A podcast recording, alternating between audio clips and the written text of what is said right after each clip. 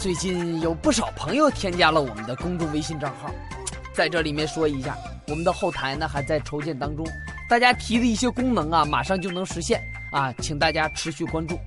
有不少朋友给我留言说：“哲哥，你看我就特别喜欢你的节目，特别乐意听你吹，你怎么那么能吹呢？”哎：“这什么叫吹呢？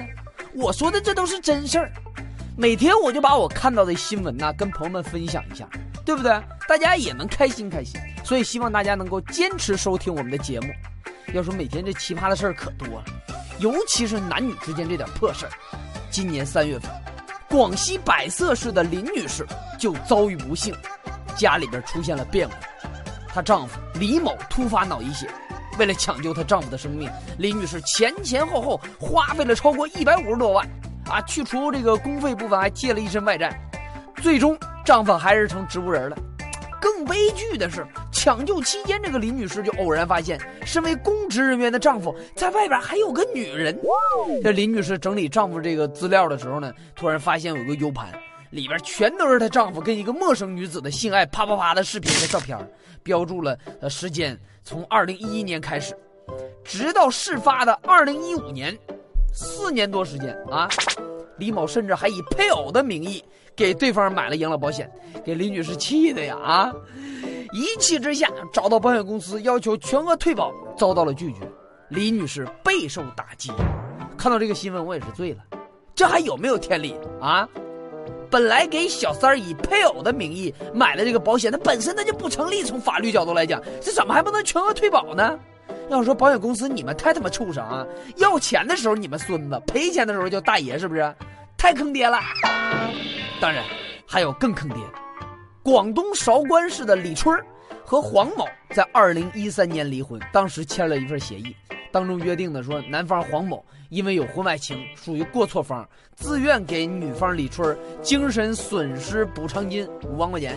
啊，那最近呢，女方李春又表示诉讼了，多次催促黄某支付五万块钱赔偿金，但黄某一直不履行，所以又把他告到法院去了。哎，原本就以为这是一个苦命女遇到渣男的故事，没想到男主出场之后，这个剧情反转。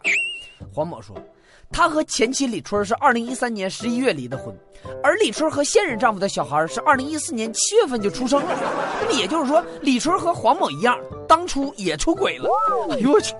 朋友们得让我缓一缓，这个剧情真的是一场比一场精彩啊！不要以为说结了婚的就处处是坑，单身的也是随处可见的。家住杭州的宅男小许，今年十九岁，没有对象，那家伙每天晚上憋的憋够呛啊。这家伙强撸灰飞烟灭的哈！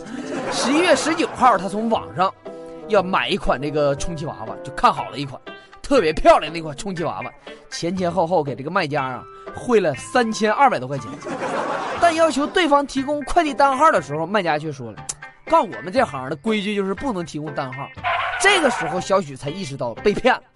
要说小许这个智商啊，确实让人很着急哈，余额不足确实得充一点哈。小许就想报警。又觉得你说因为买充气娃娃这事儿报警这多嘚儿啊，对不对？多丢人呐！于是他就在网上搜索网警，啊，加了一个昵称为“网络警察举报中心”的号码。殊不知这货也是个假冒的骗子啊！再次骗取小许六千八百块钱保证金，两次上当让小许一共损失了一万来块钱。要说兄弟啊，今后你就得多听哲哥的笑话讲，那玩意儿增长知识，增长知识。还增长见识，是不是？所以我也建议长期收听我们节目的朋友，千万保持持续关注的这种状态，不能停啊！这药不能停啊！行。